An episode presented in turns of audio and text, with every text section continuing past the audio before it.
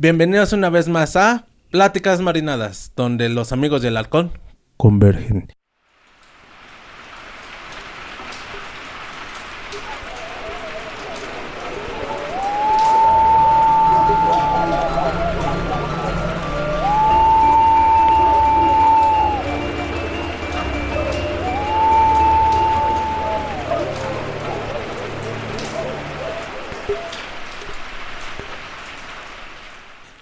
Bienvenidos de nuevo, marinados, a este segundo capítulo, si mal no recuerdo, Sí, de del la- Spooky Season. Nos acompaña, como siempre, Yus ¿Te gustó? ¿Otra vez? y nuestro maridaje del día de hoy, Nicole. Eh. ¿Qué onda? Este, bueno, eh, este capítulo, eh, el día de hoy que les traemos, es sobre el terror y cosas que nos hayan perturbado. En nuestras lecturas de cómics o mangas o lecturas que vayamos saliendo, cosas que vayan saliendo el día de hoy. Ya saben que empezamos con una cosa, podemos acabar en otra. Casi siempre tratamos de cerrarlo. Y, como siempre también, producción, Aura. Hola, hola. Buenas tardes, días, noches. Hola, buenas tardes, ¿cómo le va? Bueno, em, esta idea salió hace unos minutos porque realmente tenemos como que otras otra idea un poco más sobre un vestuario, un vestuario, un bestiario donde no incluíamos a los ex. Pero si les gustaría ese tema, pues déjenoslo en, lo- en los comentarios para que si les llama la atención, pues poder crearlo de una mejor forma porque sí venimos un poquito Como que un poquito improvisado. improvisados. Sí. Eh, no suele pasar. Aquí no. Eso Casi no no. Eh, güey, ya, ya se me encargo yo para que también en Spotify, lo que, los que nos escuchen en Spotify, que salga la pregunta directamente de ¿quieren un podcast de, del bestiario? o de criptozoología. Criptozoología. Mm, interesante. Estaría Suena también- bueno, sí. A ver si el despatado puede venir porque él también le sabe eso. Despatado. Sí. ¿Y tú, Nicole, quién eres? ¿Cómo? Pues ah, yo soy Nicola. Pues, ¿qué les puedo contar, amigos? La verdad es que vine a... Bueno, esta idea fue también bastante improvisada. La verdad es que yo no contaba con que saldríamos el día de hoy, pero pues hoy estaremos hablando un poco respecto a estos temas que creo que a casi a todos nos gustan, los cómics y los mangas. Entonces, pues, está interesante. Sí, y bueno, también en este caso también fue por lo mismo, es la Spooky Season.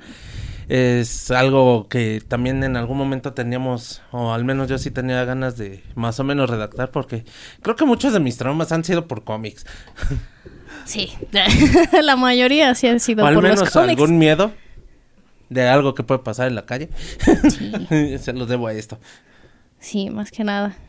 también. Muchas cosas reales que también sí toman mucho los cómics. La verdad es que llega a perturbar un poquito. Tú, Yus. Yo no soy tan ávido a, a lectura de, de terror, ¿no? En- casi en el aspecto lo más cercano, pues, lo que, lo que discutíamos en, en episodios pasados en el de los otakus, ¿no? El- un poco el gore, el que suele ir mucho de la mano con, con la concepción que se tiene del terror, ¿no? Ahí Sí. este, otros conocidos míos tienen otra concepción de terror, ¿no? Ahí, ahí tengo una historia divertida, no tiene que ver tanto con con los cómics y los mangas, pero sí con el terror en sí. ok. Suéltala. De una vez. A ver, suéltala. Quiero saber. Eh, Tiene algunos años. Fíjate que nos este, alimentamos del chisme en este canal.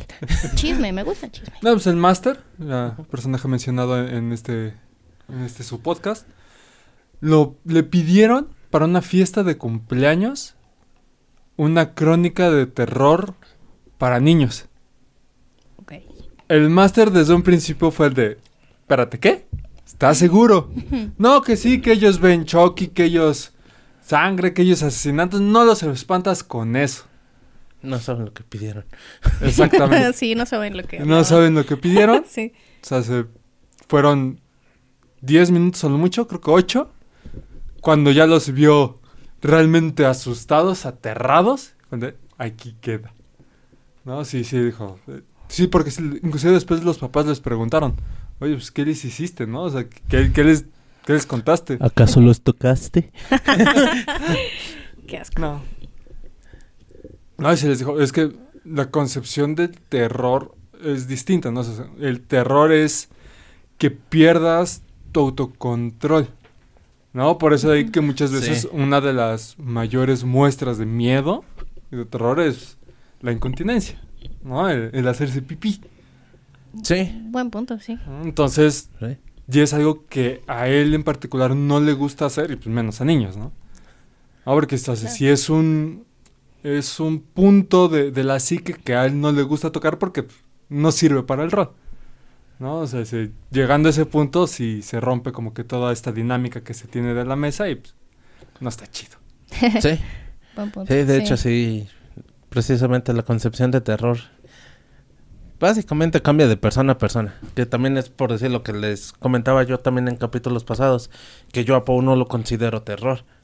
Y es precisamente por eso. Porque a lo mejor nuestros niveles de...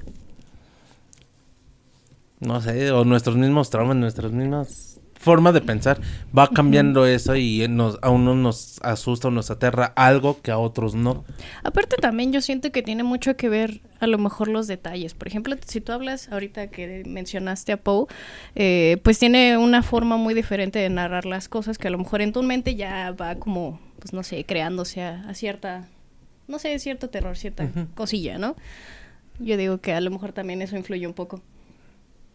No, que haya leído a lo mejor antes a, a Lovecraft. Bueno, sí, también. Otro maestro de tema terror. de narración Sí, es un también. tema de Sí, narración. Mucho detalle. Incluso de, en la parte visual, aunque por decir, digo, no sé y espero no encontrarme, en- bueno, tal vez sí, ahorita que lo pienso, encontrarme algún día algún libro ilustrado de Lovecraft está- sería demasiado Estaría intenso. hermoso. Ah, pero no sé si, sopor- si lo soportaría. pero por decir, en esta parte de lo gráfico también influye mucho el cómo lo dibujan, el qué colores utilizan, Sí. si te dejan una imagen en blanco y negro y muchas veces dicen, no, es que ponle, sí he escuchado eso, que dicen ponle en blanco y negro para atenuar la sangre. Y no es cierto. Si vier- eh, he visto escenas en blanco y negro de Sí, alguna muerte, aunque sea nada más perturbadoras. una muerte, es así como que ah, duele más. Ya, Buen ya, punto. sí. Más o menos por dónde van los tiros. sí. Y precisamente ahorita hablando de eso, una de las muertes que mundialmente afectó, y afectó porque era la primera vez que se hacía eso en el mundo de los cómics, fue la muerte de Superman. Y por decir, la versión que tenemos ahorita es la versión de 30 aniversario, está pla- plateada para, la, para los que nos pueden ver en YouTube. Los que no eh, están y que están nada más en un formato de audio, tenemos aquí una versión plateada del 30 aniversario de la muerte de Superman. No tiene mucho tiempo de haber salido esta versión. Pero incluso esta versión es más como que un recopilatorio de qué fue pasando alrededor. Es más como que son tres historias de lo que va pasando alrededor. Perdón. Pero me acuerdo mucho de que cuando yo leí La muerte de Superman fue por el 2008, 9, más o menos. Yo en teoría Ya creo estabas que grande. ya estaba grande y ya la leí un poquito atrasada. Pero en México no llegaban tanto los cómics. Y la leí por pura suerte porque la encontré en un Sanborns. Cuando te Ah, dejaban ojear sí los, los cómics y los libros en Sanborns. En esta gran tienda de conveniencia. Bueno, no es tienda de conveniencia, No. ¿sí? Bueno, en esta gran tienda Departamental. creo. departamental. Tal vez. Sí. Y me impactó a una forma que sigo yo muy traumado con esa escena. Que de hecho fue lo que a mí me hizo enojar en eh, la versión este, de Zack Snyder. Que le quitaron ese Mm. impacto a su muerte. Porque es, es- esa simple temática era para una sola película. Ok, lo- me lo quieres matar, no hay bronca, mátalo. Pero dale Pero el dale- peso que sí. necesita, dale el peso que va a acarrear con, toda- con toda la humanidad. Mm, Ah, Es que no sé, está, está muy complicado ese, ese, esa situación, porque realmente lo que hicieron con la película de, de Zack Snyder era más que nada meterle más a, a, no sé, pelear los superhéroes, que tuvieran algo que hacer en vez de to- tomarle más la, no sé, la historia de, de la muerte de Superman. No era como, a lo mejor no lo vieron tan relevante y eso tampoco en la versión extendida. Lo que yo quiero pensar en esa que es en la de Batman v Superman es de que como siempre, el gran enemigo, que hasta ahorita sigue siendo Warner, junto con su aliado actual, Joss Whedon. Ah, Whedon. Es que apresuraron a Snyder a sacar un producto a la altura de Marvel. No se iba a poder hacer. No, claro que no. Porque llevaban años ya construyéndolo y eso todo el mundo lo sabía. Pero aún así, ¿qué crees? La versión extendida de lo que fue Justice League, esa versión a mí me encantó. Y porque ya le dieron el peso a todos los personajes. Le dieron el peso a Flash que yo esperaba. Bueno, sí. eso Al sí menos es esto sí se lo dieron en esa. Pero en la de Batman v Superman se fue así como que... ah, desperdiciaste dos temáticas muy Muy distintas. Ibas muy bien hasta el punto de la pelea de Batman contra Superman. Si lo hubieras dejado ahí y que conocían a lo mejor a, a Wonder Woman y que ese ya. hubiera sido así como que el límite, que ella hubiera llegado a pararlos en seco, Ajá. hubiera sido un, un buen giro de trama. Decir, de ya cálmense porque ustedes dos prácticamente deben de estar del mismo lado. Hubiera sido un buen giro que no se ha visto, o al menos yo no lo recuerdo en cómics. Tampoco es como que haya leído todo. Pero sí es un punto que, que me hubiera gustado. Regresando a esto de las partes gráficas de que, me tra- que nos traumaron un poquito. Lo de la muerte de Superman me trauma, me traumó, me movió mucho en mí, porque no es como tal un trauma. Movió mucho en mí, me dejó muy marcado por la parte final en la que ya está Luisa llorando que el, que el otro le dice no déjame y la y ella lo besa el último beso que se dan y es todavía con ese sabor a sangre y se va a terminar de hacer la pelea. E- ese momento ese pequeño momento fue el que se fue así de ouch creo que va a morir Era, sí, era como muy esperado, yo creo. Pero, pero sí sí marcó mucho porque no se hacía antes fue a partir de él de esa eh, de ese cómic de esa parte que empezaron a matar a todos ah, bueno, sí, buen punto, tienes, tienes un buen punto. ahí. históricamente fue el primero. Ah, también era el, el que más peso tenía en ese momento, ¿no? Era Sí. justamente Superman, el superhombre, el, el vulnerable y demás. El que no podía morir, ¿no? O sea, no se eso. esperaba más que nada que a lo mejor fuera a pasar. Eh, también me interesa, me agrada esa temática, es como que, ok, sí, eso, son muy fuertes y tienen ciertas habilidades, pero tampoco son invencibles, ¿no? y Batman lo demostró. A putas. vaya, vaya.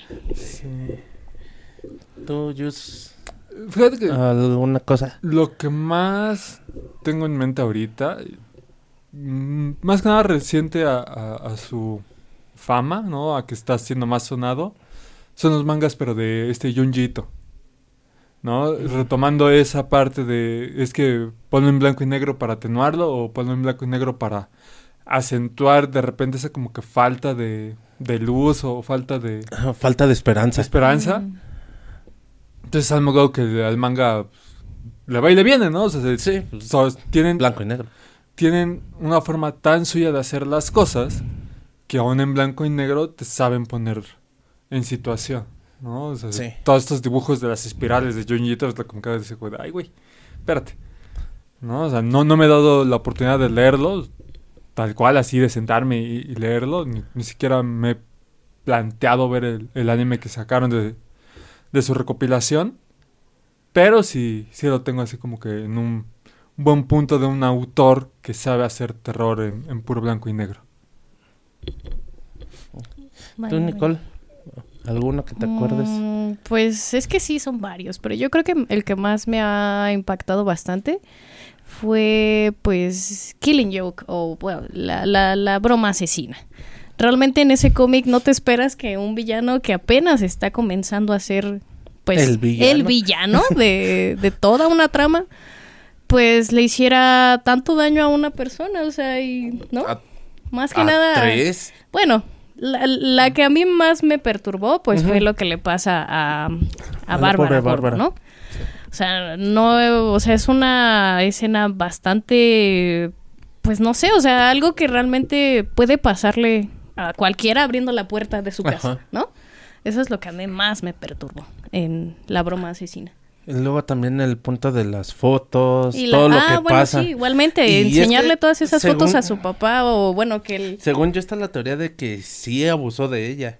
Pues se tiene la se teoría tiene y lo teoría más la- seguro es que sí haya pasado, porque son, eh, por ejemplo, en el cómic aparecen varias fotografías en las cuales se da mucho a pie a que realmente sí pasó, pues, Eso. ese ultraje, ¿no? Ujú. Entonces, es lo que a mí más me ha perturbado. Ya de ahí, pues ya lo, lo más adelante, ¿no? O sea, los demás que siguen, Sí. por algo. ya lo saben. Ah, Por algo el lema del Joker. Sí, Un- exactamente. hasta el hombre más cuerdo necesita solo un mal día. Un mal día. Sí. También dentro de, precisamente del Joker, con, con el que tenemos aquí, el de Azarelo, tú ya también lo has, has leído Sí. una gran parte. Este cómic de, de, ¿cómo es Joe Azarelo? Este, ya es de la parte de lo que es Black Horse. Mm. de dentro de lo que es DC Comics está Black Horse. Black Horse es como que las historias 18, bueno, en Estados Unidos 21 más y deberían de dejarlo 21 más, no 18 más. Aquí en México sí sí trata temas muy fuertes porque también pasan ese tipo de cosas. Ves todo el día de un mafioso y que acaba mal. A final de cuentas acaba mal ese día. Sí. Mal empieza y mal acaba. Y cada cosita que va pasando es peor y peor y Es, peor. es- es lo que te decía, también de ese tipo de cosas, por ejemplo, en DC Comics se da mucho, al menos con Batman y con, con el Joker, que son cosas que son muy, o sea, muchas cosas que no se van, actuales. ajá, exactamente, Bueno. o que son muy apegadas a la realidad, o sea, que sí, podría pasar en cualquier momento, ¿no? Sí. Eso también ayuda mucho que justamente Batman es un héroe que no tiene poderes. Sí, eso Ah, también. sí, es un poder ser millonario. Exacto. Pero- que Dinero, no tenemos dinero, casi nadie, pero Pero A eh, fin no de deja de ser humano. Exactamente. es una de las grandes diferencias de los demás superhéroes, tanto de DC como de Marvel, ¿no?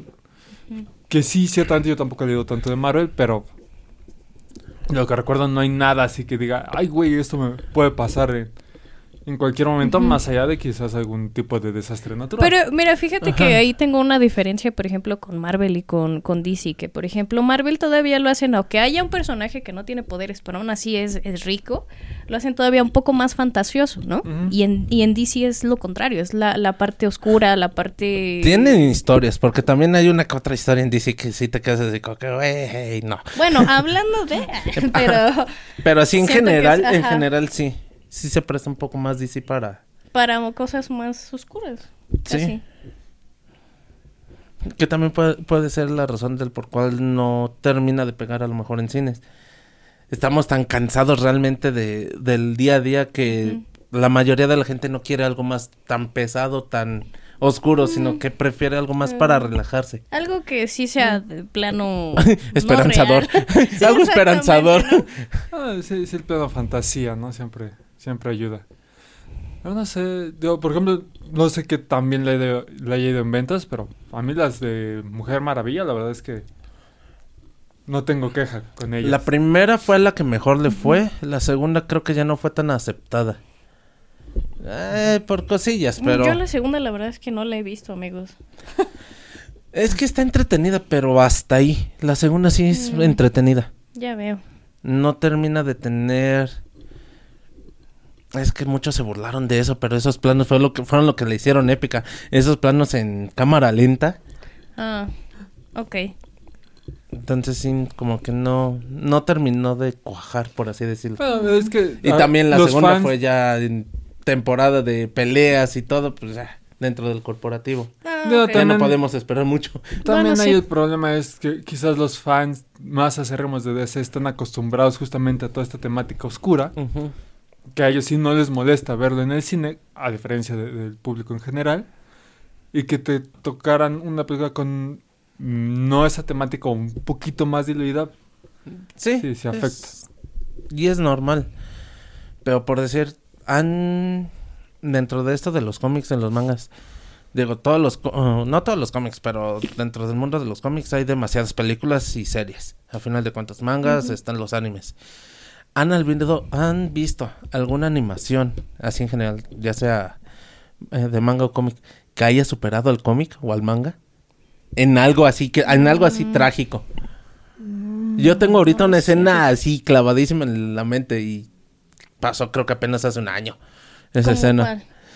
eh, One Piece, el capítulo mil, mil uno del manga, que es cuando Luffy ya llega a la azotea, eh, digamos que están en, en Onigashima, la última isla donde estaban, donde han estado en el anime. Ya, va ya van a pelear contra los meros meros de ese momento. Van a empezar las peleas más fuertes. Y el protagonista Luffy llega a la azotea. Y no les presta atención a ninguno de los dos, ni a Kaido ni a Big Mom. Su, su mirada se va directamente con los samuráis. Esa escena de los samuráis, cuando le termina pidiendo este Kanjuro la ayuda así de perdóname, no pude, confío Guano en ti, y que se desvanece ya todo ensangrentado, vomitando sangre. Fue así como que, güey, o sea, no esperaba mucho de, porque en el manga estuvo muy bien retratado todo eso. Pero en el anime, cuando lo sacan, fue así de, güey, no. Ahí sí el anime le dio vuelta al manga por muchas cosas.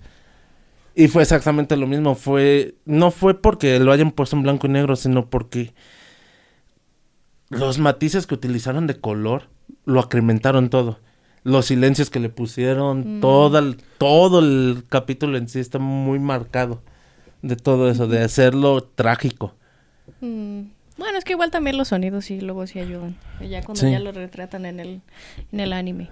Sí, de hecho, justamente, ¿no? Ah, Cuando yo había dejado un pausa One Piece, y cuando regresé, me estaba poniendo el día en ambos, en anime y manga. Antes, llegué a Wano antes en el anime que el manga. Y fue lo que decía Memo, ¿no? Es que yo agradezco haber llegado antes en el anime, justamente por toda la musicalización. Mm, sí. ¿no? Entonces, de esa escena no me impactó tanto, no siento que haya tanta diferencia porque justamente yo ya tenía como que esta mezcla de ambos, Ajá. ¿No? De los sonidos de, de- del anime y de Guano en general, ya, ya con una idea muy clara y muy concebida cuando estaba leyendo el manga, Sí. ¿no? Que sí, justamente, no sé, to- toda esta ambientación sonora ayuda mucho.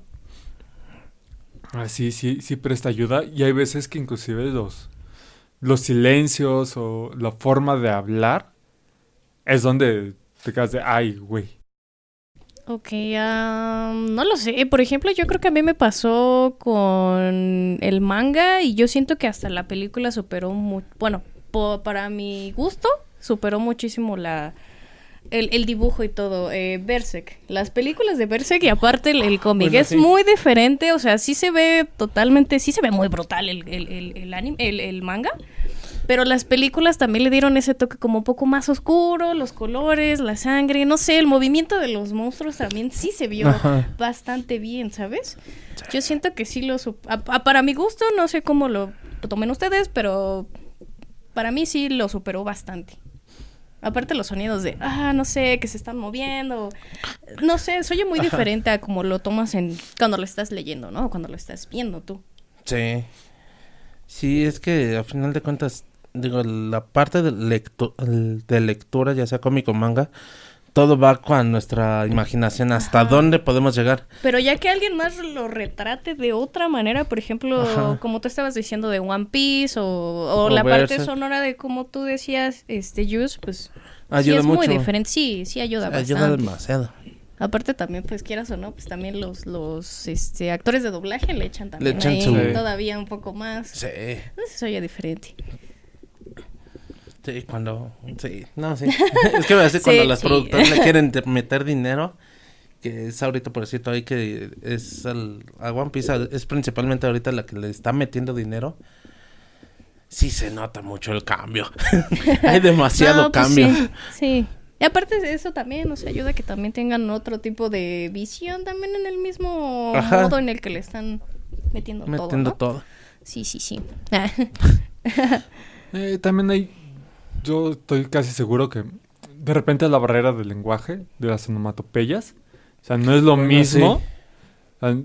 Justamente to- toda esta imaginación que tienes o, o que te has ido formando no es lo mismo de un japonés a la de un, Sí, un occidental, claro. ¿no? Entonces, de repente muchas veces leerlo en el manga, de repente lo- los sonidos de efectos como que de, espera, ¿cómo? y ya cuando llega ah, es así. Era ah, sí, con así. que así se escuchaba. sí, pues sí. Sí, sí cambia mucho, la verdad. Sí. ¿Algún otro cómic del que te acuerdes? Mm, que sea, que pase mucho del... No, ¿O que lo supere? O que te haya marcado, así como que te haya Mm. dejado alguna secuela. Pues no se cuela, la verdad es que me, me impresionó mucho cómo metieron tanto la forma del dibujo, los colores y todo eso, el de Arkham Asylum en Batman. Ajá. Cuando se supone que Batman tiene que ir a buscar otra vez al, al Joker, pero el Joker le juega trampas con todos los, los villanos que están ahí, ¿no? Y, y le empiezan como él es el que realmente, bueno, lo hacen ver como que él es el que es el que está mal, no ellos. Ah, ya, ajá. Ajá, o sea, pero me, me impresiona mucho la forma en el que este cómic fue hecho, porque fue hecho como en pinturas y aparte dejaron como, o sea, muy abierta la imaginación, no sé, los, eh, de verdad los colores, si un día lo ven, o sea, lo, lo hace mucho con colores oscuros, lo hace con mucho con colores claros, pero la combinación y aparte los dibujos, lo que están haciendo, todo lo que pasa en el cómic es, uh, para mí, la verdad es que fue un poco impactante cuando lo vi. Sí, bueno, yo no lo he visto, pero sí me imagino más o menos cómo. Porque precisamente también este este cambio de estos cambios de diseño Sí. también te llegan llegan a afectar bastante porque vienes acostumbrado a un estilo, un estilo, un estilo. De repente te sale alguien con otro estilo y que acrementa o acrecenta ciertas partes. Es cuando te, te deja más esas sensaciones. O sea, le- les doy una idea. Es como si, no lo sé, Van Gogh hubiera, de repente se hubiera vuelto más, un poco más... Poco más loco. psicópata, tal vez, en, los, en el dibujo. Y se hubiera pasado un poco más el color. Los hubiera hecho con caras más grandes y con más, no lo sé, sonrisas más grandes, no lo sé. Pero algo más o menos es, es la idea que quiero llegar. O sea, se ve bastante... um, no sé, sí, sí da miedo. la verdad. Y yo por decir en, en otra historia en la que sí me, me sorprendió, pero también es algo que no se tiene que llegar a esos extremos para empezar, ni siquiera se tendría que hacer eso, porque muchas veces la realidad supera la ficción, eso todos lo sabemos, y más en un país donde vivimos demasiada violencia por mil y un cosas. Pero por decir lo que fue el nacimiento de este Batman que ríe, que es toda la parte de Batman Metal y cómo salió ese cómic en por un Batman Day. E- ese ese eh, Hulox, ese quien ríe número cero, me sorprendió mucho porque sí fue un es que alguien sí puede llegar a pensar así de retorcido. Eso de que diga le hayan amarrado a Batman como tal a una silla y que no se pueda mover y es así de Ok, bueno, ahora vas a ver cómo a este niño le matamos a los dos padres. Papá. Y tráeme al otro, y tráeme al otro. Y ya cuando te emplean toda la imagen, toda la escena de la calle, que es una fila interminable de familia, Sí. que recreándole su trauma original, fue así como que. Sí puede pasar. No creo que esté muy alejado de la realidad. Pero qué miedo. qué miedo pensar que alguien pueda llegar a eso. Bueno, sí. Puede ser que a lo mejor ya haya llegado en algún momento alguien, no lo sé. Hay cosas muy raras Muchas, en sí, el, o sea, el no nada mundo. más aquí. Y no solamente actuales. Sí, bueno, También realmente. ni siquiera actuales. Ahí tenemos a nuestra querida Santa Inquisición. De todos los métodos que, que tenían para sacar la verdad. O bueno, a lo mejor de ahí lo tomaron también, no sé. Podría. También podría ser. Digo, hay muchas. to- toda parte de ficción tiene su parte de realidad. Toda ficción tiene su parte de realidad. Siempre hay algo que inspiró a. Así como precisamente de lo de la Inquisición está este. El Caballero Israel en los cómics. Que en algún momento fue Batman, pero le quitaron el manto porque sí estaba muy mal. Sí. se apodera un ente de esta persona, se convierte en un caballero del, del temple precisamente. Toda su armadura es una armadura del temple, de la orden del temple. Y pasan muy co- muchas cosas malas y le terminan quitando el manto mejor. Sí. Sí, está muy, muy, muy pasado. Lo único que puedo decir de esos cómics es que la verdad las colaboraciones en la música están Sí. increíbles. La verdad es que están muy buenas. Ah, no sé, al- bueno, ya me voy a meter tal vez en algún otro tema, pero la verdad es que me gusta mucho hablar sobre ese compositor y ese guitarrista Eh, no sé si tú sabías o ustedes sabían que el que hizo las canciones o todas las melodías o las sinfonías para John Wick también colaboró para Batman Metal. No me... Este, para las Tyler colaboraciones de Batman Metal. Sí, ¿A Tyler? Bates. No, ese sí hombre, ah, aparte también es guitarrista de Marilyn Manson, entonces Sí, es de una eso sí. idea de El cómo- nombre sí, lo- con razón lo- me sonaba. sí. Bueno, eh, es, es un pequeño dato, un pequeño dato curioso. Es que también, por decir, dentro de esos datos también está, igual abriéndonos un poquito de, yéndonos un poquito de lado, está que últimamente ya nos ponemos más, lo le prestamos más la atención precisamente al soundtrack. Es que están buenísimos. Porque por decir, si no hubiera sido por The Last of Us y su gran soundtrack hecho por Santolaya Mm, en el 2, mu- a lo mejor la gente terrenal o la gente común no hubiéramos conocido su nombre. A pesar de que Santaolalla lleva añísimos. Fue productor incluso de Molotov en algún momento, de Fobia. Wow. O sea, viene, él viene desde antes de los noventas. O sea, él tiene ya una carrera muy grande. Pero precisamente ahorita con The Last of Us y con la magia que creó ahí sonoramente, se dio a conocer más el nombre. No es que... Mm, Y me ha pasado de que ultim- de que ya he visto más gente buscando soundtracks como tal, de videojuegos, de De películas, películas. de series. Ahorita por decir con el live action de One Piece, algo que me sorprendió de mil maneras y que a la mayoría creo que sorprendió, que para la canción de Nami, para el tema de Nami, este le pidieron a Aurora que cantara. Ah, qué bello. Y- y- sí, es una canción hermosísima. Está muy bien hecho. Y que te hace llorar. Si tienes el... A veces, aunque no tengas el contexto, pero sientes ese, esa parte trágica y te hace llorar esa canción. Mm, sí, pero sí está entiendo. hermosa. Entonces, también esa parte musical ha empezado a abrirse más. Y cada vez le prestan más atención para que tenga más peso. Sí, Incluso, este... Digo, antes todos veíamos cosas de aprende a tocar guitarra, aprende a tocar. Y últimamente he visto también eso de aprende a hacer música para cinema, para cortes cinematográficos, aprende a us- a hacer música para para videojuegos y así y es así como que Sí, o sea, nada, yo, eh, nada más, o bueno, nada, no lo deja nada más a en, eh, en- aprende, Ajá. mejor ocúpalo también para meterle, no sé, a este clip o Sí. cosas así, ¿no? Sí, ya, ya es algo más grande.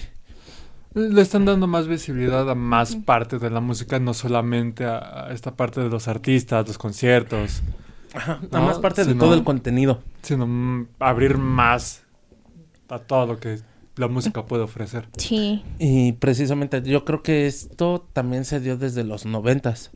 Porque qué seríamos de qué sería de Batman sin la can- sin su tema de los noventas, Es correcto. sin su tema que nació en sí en Batman 1 con Tim Burton Ujú. Ah, es correcto. y que a partir de ahí Batman tuvo tuvo tema porque no tenía antes. Ujú. Fue a partir de ahí que pum se quedó con esa esa melodía. Aunque también agradezco que no se haya quedado Prince. Sí, no iba a ser Raro. Sí, no iba a ser lo mismo. Y mira, fíjate que ahora que tomas esa, esa película, la verdad es que a mí lo que me gustan más son los villanos. Toda la saga, esa saga, Sí, esas los- cuatro películas de los, Los 90 villanos están muy bien hechos. O sea, yo siento que Tim Burton tomó una buena decisión en ponerlos como más oscuros, no tan brillantes ni nada, pero se veían bastante bien. que fue la del Joker, que es la primera y en la segunda es sí es la de Pingüino, ¿no? Creo que Sí, Pin- la del pingüino, pingüino. el Gatúbela. pingüino se ve increíble.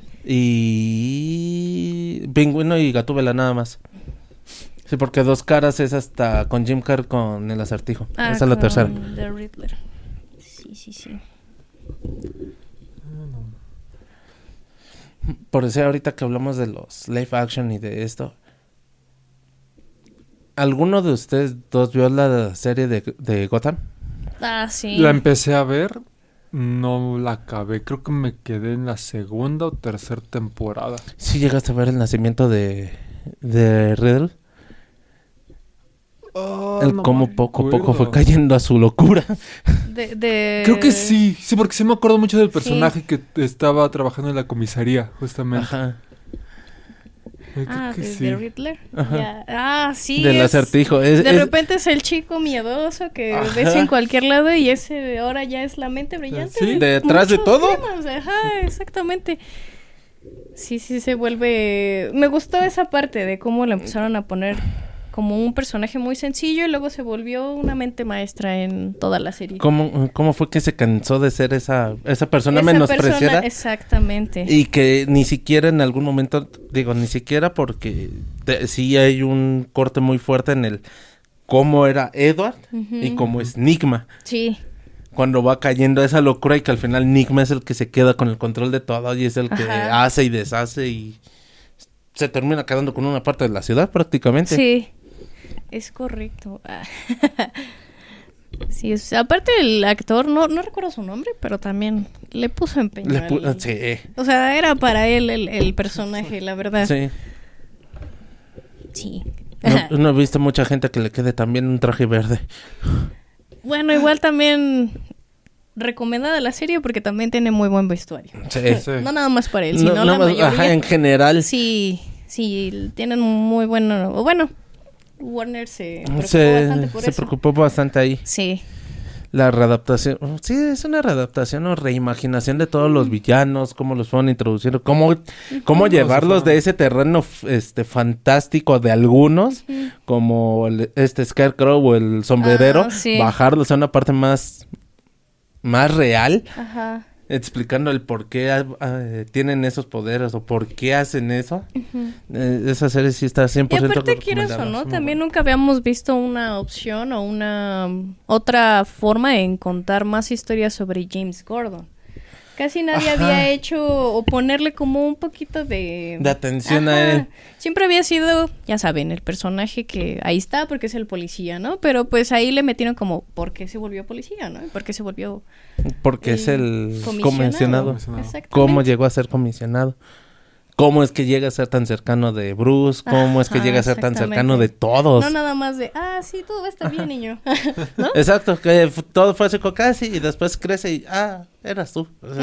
Sí, es cierto. Ah, siempre fuiste tú. Sí, sí, sí. Muy recomendada la serie. Si nunca la han visto, está muy buena. y es cortita. A comparación de otras series es cortita. Son cinco temporadas nada más. Y en serio, ni siquiera en la última que fue ya la que dijeron hasta aquí. Ni siquiera esa flopeó. Esa también tiene de sus partes muy, muy buenas. Y hablando de otra serie que ahorita, la verdad es que no soy muy apegada al cómic ni al manga, pero One Piece. ¿Qué, qué piensan ustedes? ¿Que- ¿La han visto? Yo amé la serie. ¿Sí? ¿De verdad sí te gustó? Sí. Es que, bueno, para empezar, venimos, yo vengo mucho de cómics y también eh, lo tomé más como, ok, está el universo del manga, está el universo del anime y va a estar este universo. No tienen por qué ser iguales. Para empezar, los empecé tomando así. Y también lo empecé a ver desde el punto de, el live action no está, está hecho para fans, sí, con ciertas cosas. Pero si lo vemos como un producto mercadológico, tiene que estar hecho para que gente externa lo entienda También, ah, y le guste. Entonces, el pequeño equilibrio que alcanzaron a tener en la serie está hermoso. Y lo digo también porque, por eso mi cuñado y mi suegra no habían visto One Piece nunca. Y no querían verlo. A partir de la del live action ya empezaron a verlo. Ya quieren verlo. Entonces fue así Ah, como que hizo lo que tenía que hacer. Sí, cumplió con Ah, su trabajo. ok. Cumplió con sí. su trabajo. Eh, yo no tengo quejas de cómo lo hicieron. Eh, cosa que siempre, desde que lo vi, fue el de. O sea, no tengo quejas, ¿no? O sea, ahora entiendo todo este trasfondo de. Es que el dinero no te deja hacer las cosas, es que la tecnología no te deja llegar al punto que te maneja el manga, los libros, todo, lo- todo el demás producto atrás. Se me queda, ok, no hay problema, entiendo algunos algunos brincos, algunas algunos cambios, ¿no? De- dentro de la historia de que presentan en el live action al que presentan en anime y manga, porque hasta esos iban más o menos parejitos. Ok. No tengo ninguna queja. ¿no? Quizás la única queja que tengo y no es en contra del producto final, sino más bien es en contra de mí por ser un fan que lo conoce tan a fondo. Mm, ¿no? O sea, ese detallito en uno de los personajes para evitar spoilers mayores. Bueno, sí. Lo de Garp. Uno que quiere evitar los spoilers. Pe- pero nada más dije el nombre, no dije qué cosa es lo Bueno, que te molesta. Está bien, sí. No Ah, lo pero han ya con eso le, le van a prestar más atención a Garp. Pero si no conocen la historia no van a saber. Van a tener que llegar al capítulo A ver. cua- 300 y cacho para poder darse cuenta que, a qué te refieres. Ah, Es esa parte que yo como fan es como que... ah, sea, sí, sí, pero... Y como... Alguien que ha estado este, haciendo la transmedia de un lado a otro, ¿no? Hablando de, de lo del rol a, a- a la narración, es como que, ok, ya me presentaste esta escena en particular que pasa mucho más adelante. ¿Cómo ¿Qué lo va a pasar cuando llegues a ese punto? ¿Cómo lo vas a cambiar? ¿No? ¿O qué vas a, Ok. ¿Con qué vas a rellenar? Exacto. ¿no? pues, Bueno, de cualquier Tienes manera cortártela, se- pero... pude- ¿Qué tal si nos dan un, un per- una persecución del CP9 en barco? Oh, estaría interesante. En Water Seven. Cuando regresa cierto... Oh, ya, mejor me callo. Una Entonces, tengo una idea de dónde eso. pudieran Ah. meterlo y sería demasiado significativo para lo que pasa despuesito de Water Seven. Oh, Con lo ok. que acaba Water Seven. Ok, ok. Sería mucho más significativo. Que ya te calles. Ah. No. Ah, eh, es que producción apenas está en Water Seven. Una Le falta como 50 capítulos para terminar de llorar a gusto. No, sí. Ah, Eh, bueno, le falta, le bueno falta. saberlo. No, falta. Ah. Le falta. Yo no sé, la verdad es que mm, no es por menospreciar el anime, o bueno, el, el, el- este anime de One Piece, porque la verdad es que nunca lo he visto, o sea, no ha habido como algo que me impulse a verlo, ¿sabes? A lo mejor no soy la única, ah, espero y... no Es que por regando, ser- Pero Hay mu- eh, los mayores peros que le ponen a One Piece es un, una. está largo, ¿no? Está largo, son más de mil capítulos, no lo negamos. Ajá. Cuando le encuentras el amor se te hace un poquito. nada, ¿no? Cuando le encuentras el amor. Conan, güey. Esta detective Conan está. Lo peor que le podría pasar a One Piece es quedar como Hunter x Hunter. Uh. no lo digas. No recuerdo. Esa sí la he visto.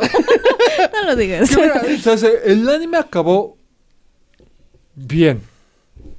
Todavía hasta la saga de las hormigas quimera hubiera quedado bien. Pero el saber que faltan cosas. Es- Con que no se es el hubiera problema. filtrado es- ese dato de faltan cosas. no, no, es que ni siquiera es que se haya filtrado, es que el manga sí continuó. O sea, yo creo que me habrá ¿El manga sí tiene unos final? 25 cap- No, Ay. tampoco. Peor. Peor. Sí, de hecho.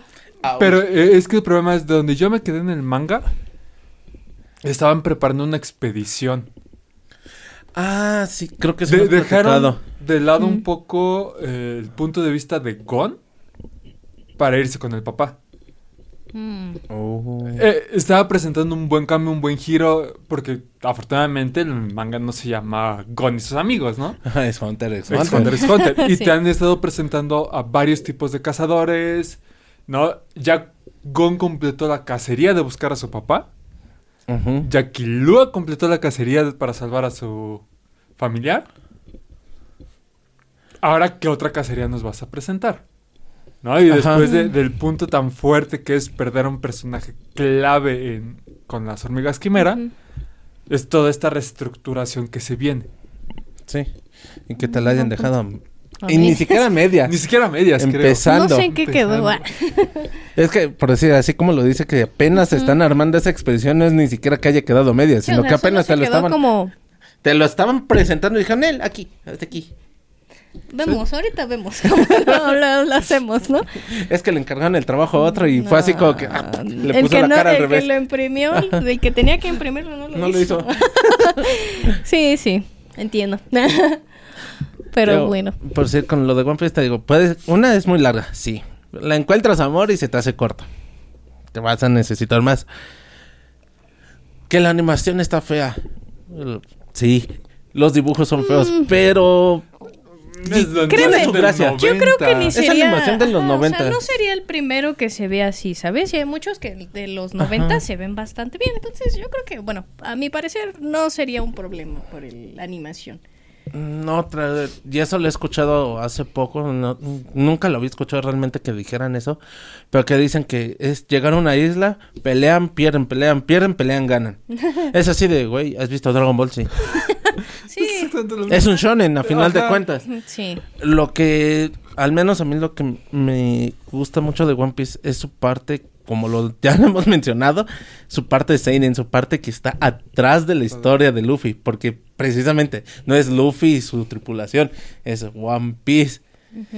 Que está ahorita ya en el, eh, si van actualmente sabrán que ese título como tal de One Piece conlleva demasiadas cosas atrás cuando se descubra qué es el One Piece, porque llevamos 25 años y no sabemos qué es el One Piece. o sea, seguimos sin saber qué es ese tesoro Todo que está ahí. vida, amigos.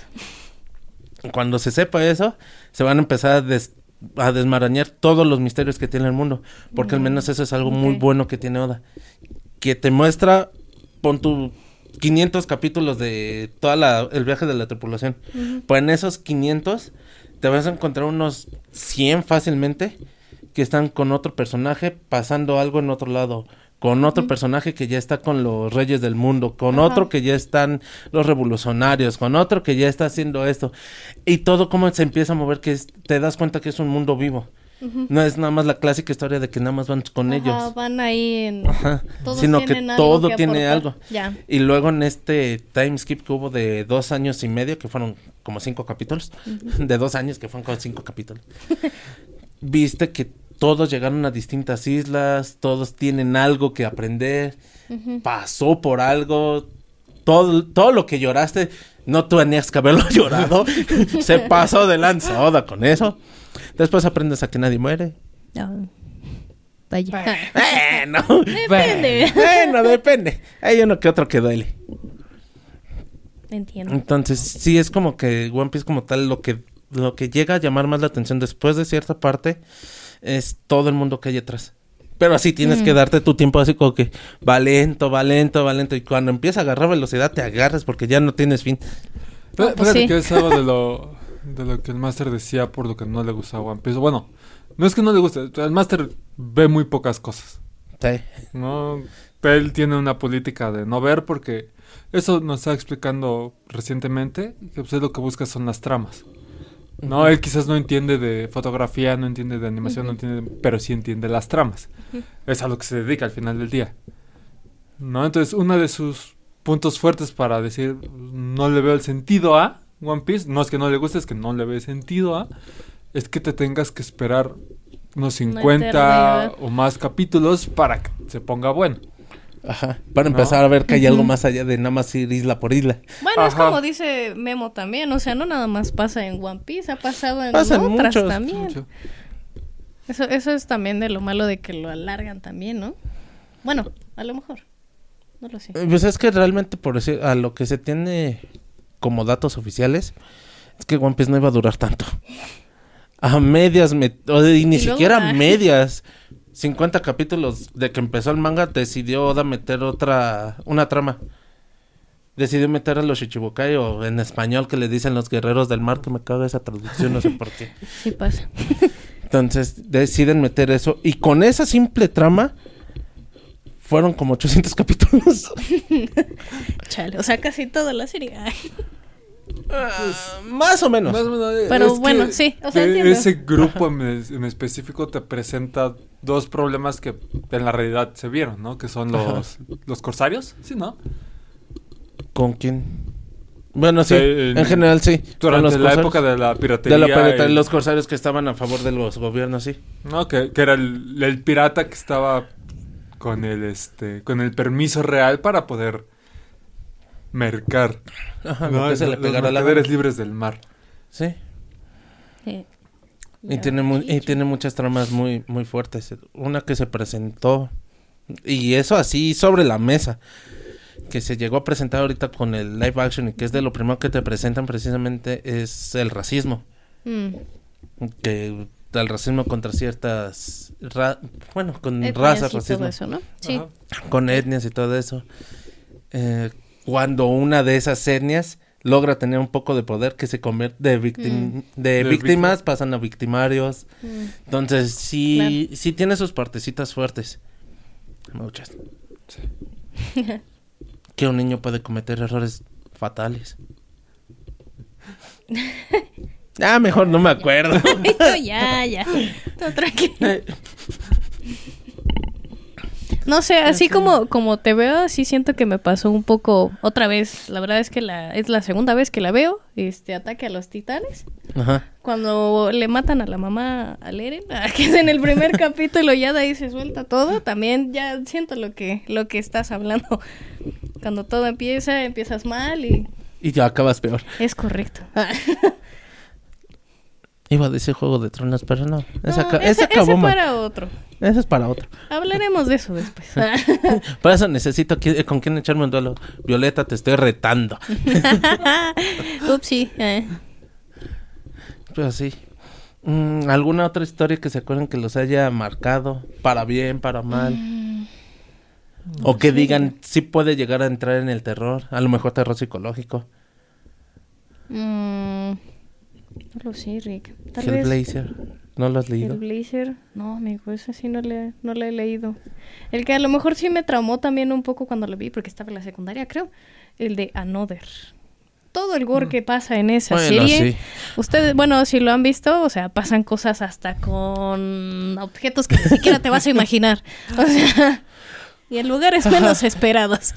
Entonces, Bueno, que después de haber visto este cómo acabó la segunda temporada de 30 Reasons Why, eh. con Pero ese eso palo de escoba. en otro lado. Sí. Eso lo hablaremos después. Yo quizás, no, no es que la haya visto, sino más bien me llegó la referencia y tengo curiosidad de verla para ver qué onda. Es la de los Hellraisers. La película de Hellraiser. Ah, Ajá, la película sí. como ¿Con- tal de con Hellraiser. Ajá. Bueno, de este... hmm. Hay leves menciones ya ahorita eh, en el rincón con Trey Ajá. Mm. acerca de, de este sonrisas con todos los garfios y demás. Ah, Mm. ay, qué güey, ni porque yo lo estoy editando, no me di cuenta. Con razón yo decía que ya la había escuchado también en otro lado. Ahora entiendo. Dije, sí. Nosotros mientras estábamos jugando, o sea, se- to- toda esa... Hubieran visto cómo saltó. Porque la camarita hace. Tranqui, clic. tranqui.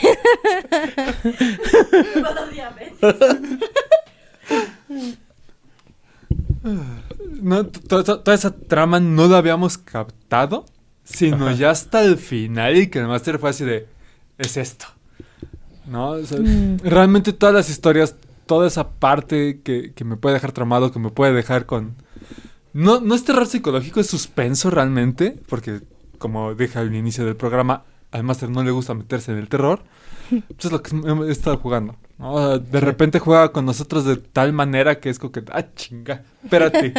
No, ¿qué pasó ahí? Espera, Peter. Que fíjate que para algunos sí es terror psicológico. Esa presioncita de que te empieza a contar sin que te cuente realmente, te, te, te, te vuelve loco. Dos personajes míos lo, lo recuerdan. Pero eh, es que a la vez, y es lo que estaba pasando justamente ayer que estábamos jugando, el, el viernes, fue donde, o sea, se- como juego, pensándolo o, mo- o moviéndolo hacia un punto de videojugador, so que mira, tienes estas dos opciones. ¿Cuál vas a elegir? Pero ya en, en el rol es como que de, pues, pueden hacer lo que quieran. ¿no? Sí. O sea, pueden seguir un plot o el otro.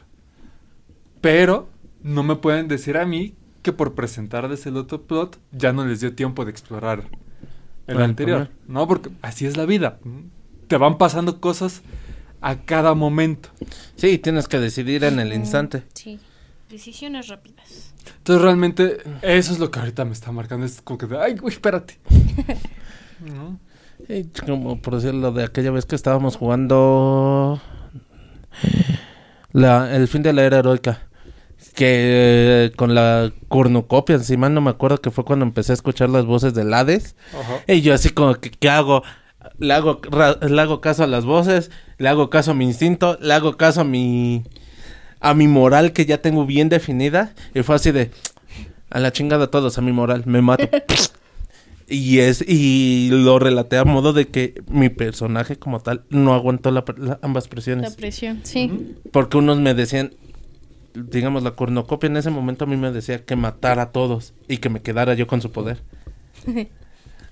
Eh, mi, mi moral me decía que no, que yo tenía que ser el sacrificio para que acabara ahí eso. Y mi otra, y había otra parte, otros que me estaban diciendo que la tirara al mar para que ya no nos perjudicara. Entonces sí fue así como que no, no puedo con toda la presión. Y Lo más rápido. ¿Tu sacrificio sirvió para algo? No, te siguen peleando. Ah, qué triste. ¿Ves? Hubieras escuchado las voces. Eh, hubiéramos acabado peor. Sinceramente, Seguramente. Pero hubiéramos, vez divertido. Tú no sabes. no sé, he acabado muy mal. en, es- en varias partidas con el máster he acabado muy mal. Mm, qué triste. No, es divertido, es muy divertido. Sí. Explorar esas partes que, que a veces no crees llegar a tomar. Que no te presionen a ese punto. O que tú solito te haces la presión. Que ni siquiera es de que te estén diciendo ya decide, decide. Sino que tú solito empiezas así como que ¿y ahora qué hago? ¿Qué hago? ¿Qué hago? ¿Qué hago? Empiezas Me tú mato. solito con el estrés y ahí es donde dices, no, ya, está aquí. Pues me mato. Total, ahí sí revivo. Ah, bueno. Total, tengo más vidas ahí. Ajá. Ah, No es la ah, única. está bien. Pues sí. Y tu producción, algún algo que te recuerde algo de, de estrés, trauma. Pues no Miedo, leído- terror. Pues no he leído eh, algún cómic o manga que sea del género de terror, pero sí recuerdo algunas escenas que me perturbaron un poco. Eh, por decir, en Subasa Server Chronicles, eh, al, va a ser spoiler, al final del manga se revela que uno de los personajes que estuvieron durante toda la historia es realmente el gemelo eh, y escapó de su ciudad natal, si no mal recuerdo, pues sí, sacrificando a su hermano, pero las escenas que están en ese manga son, son bastante perturbadoras y terroríficas. ¿El cómo lo sacrifica? Sí, como lo sacrifica y toma su nombre. Vaya. Entonces, Vaya, eso está- que conociste fue realmente su gemelo, que ni siquiera se llama así. Esa. No me y- acuerdo si ya me lo habías platicado o si también lo había escuchado y quiero saber qué personaje es. Ajá. Y otra, igual del mismo manga, eh, la muerte de la madre de uno de los personajes principales. eh, a, man- a manos del villano que pues orquesta todo para que se haga ese viaje con esos personajes. que también está bastante perturbador. Y ese lo leí, recuerdo que estaba en el metro, entonces fue así como de... Me quedé así en blanco en el metro. Sí pasa. Ok. Ahorita que dices precisamente de Clamp, me, me acordé y lo estábamos viendo hace rato. Pensé que le ibas a decir la muerte de Kotori, ¿cómo? Eh, Kotori en el manga de X 1999 Mm, ujú. y en el, y en el anime es muy fuerte. Y eh, pero está censurada. Porque en el anime nada más la parten a la mitad. Ese es el spoiler que les voy a decir. En el manga está peor. Esa muerte sí está muy manchada y más pensando que es su propio hermano el que la destaza. Entonces sí. Vaya, vaya. Sí, sí, es una, es una imagen muy, muy impactante que pues, llegó aquí y tuvimos el chance de verlo, la fortuna de poder verlo. Porque sí, digo, también en aquellos años no era tan, no habían tantas cosas censuradas, pero sí eran más controladas las que llegaban. Es correcto. Y ahorita ya no, ya hay... Estarán tratando, creo, más que nada, que ya no haya tanta censura, ¿no? Tal vez. Eh, Es que el ciertos, problema ¿no? con la censura es que los mismos consumidores no respetan la ideología del producto, ¿no? O, el- o el- para quién está dirigido. Entonces, ¿qué es lo que pasa? Bueno, pues que tienen que meter censura porque pues, las productoras saben que al no respetar eh, esa clasificación, O al no ver cierta supervisión de quien se supone que debería de estar supervisando.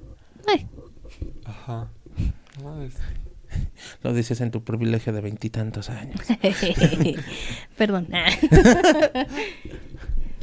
Sí, pero por decir, ahorita algo que dices que no es que me traumara, pero sí me choqueó mucho, fue dentro de la censura, precisamente la censura One Piece.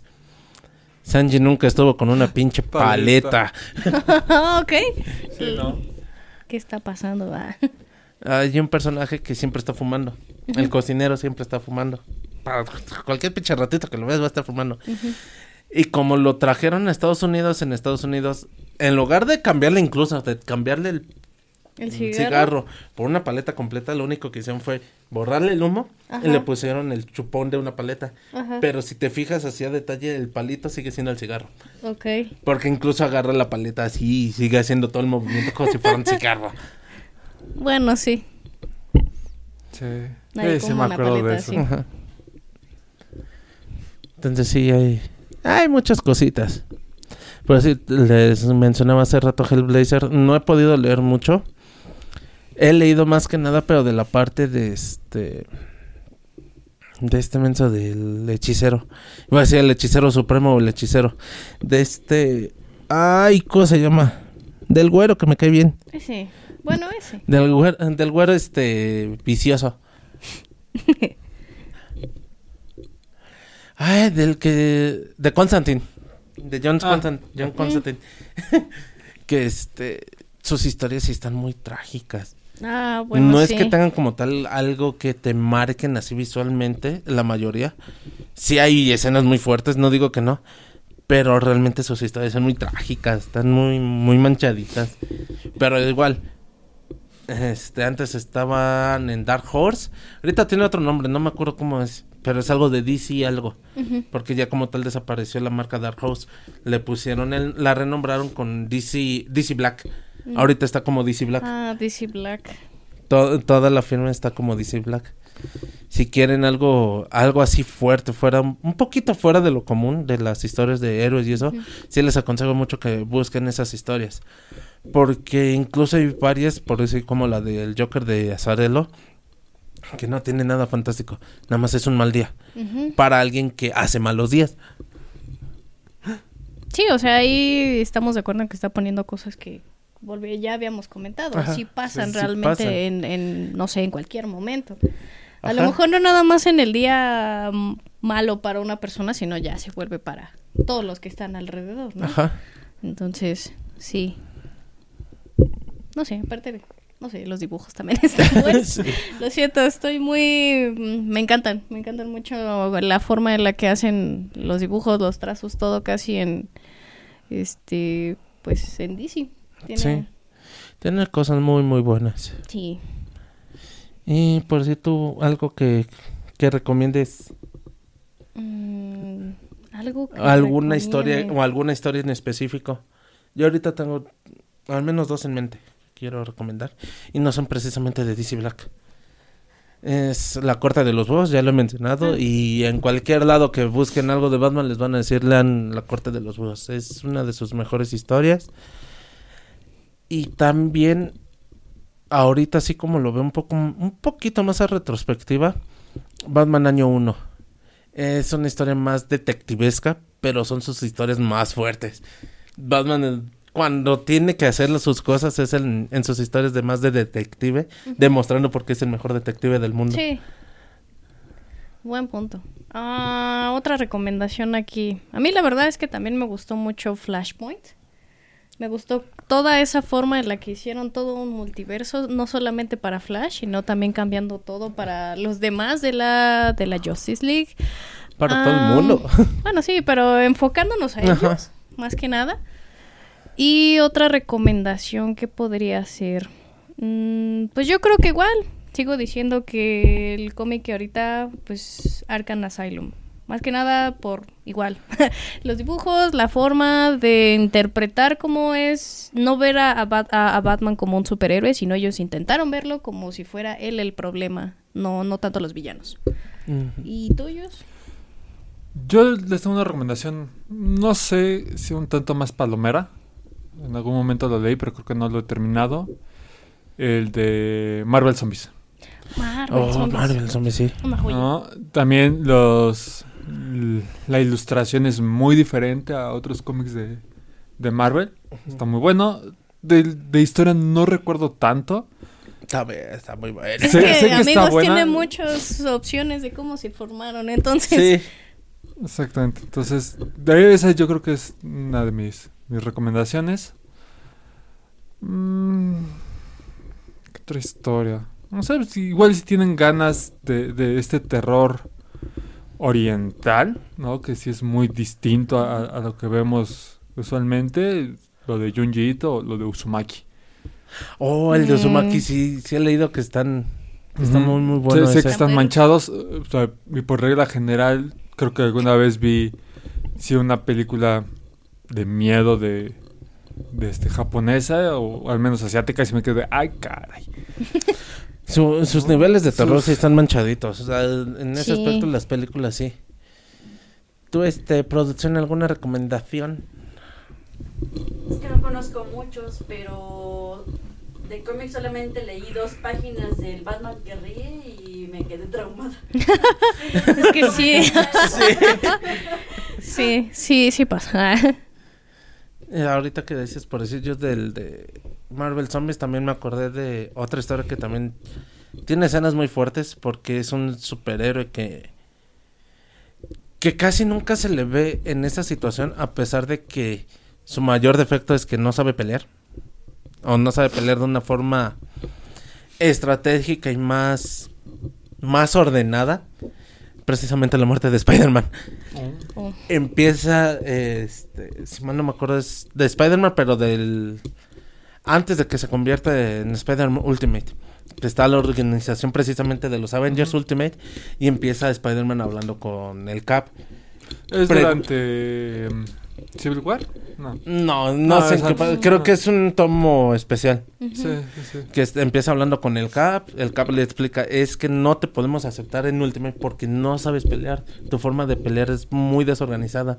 Hay demasiados ya daños colaterales contigo. La otra se va bien triste, que esto, que el otro. Y de repente, a lo que me acuerdo, sé que pasan más cosas. Que empiezan en las noticias a pasar que eh, se escaparon todos los villanos de Spider-Man, todos de la prisión. De repente llega él a su casa por todo lo que traía en la mente de lo del CAP y eso lo distraen primero en otro lado. Cuando va a llegar a su casa porque se entera que algo está pasando, ve su casa incendiándose. No me acuerdo si ve a la tía May o a quién ve según él ahí y va y corre y no se fija. Creo que es a la tía May. Creo que este lo engaña Misterio y le empiezan Ajá. a dar una Sí. golpiza, por no decirlo del tamaño de las palabras que son, pero golpiza se queda muy corta. Que de las últimas escenas precisamente es a esta Mary Jane viendo cómo lo están haciendo. Que lo traen como su trapo todos, pero todos. Y que pues nada más porque saben, saben quién es por el traje, si no queda irreconocible, realmente. Si es una muerte muy, muy cruda que le dan a, que le dan a Spidey. Y ya después no sé qué más cosas pasan. Últimamente sé que también hubo otra muerte. Que, bueno, no de Spidey como tal, pero sí del Duende Verde. Y que pasaron otras cosas, que era misterio, que sí, que no, que el Duende Verde se volvió como que amo y señor de la muerte. Y quién sabe qué tanto pasó en ese. Pero también está muy interesante. Lo empecé a medio a leer. Está también muy bueno. Sí, sí, sí.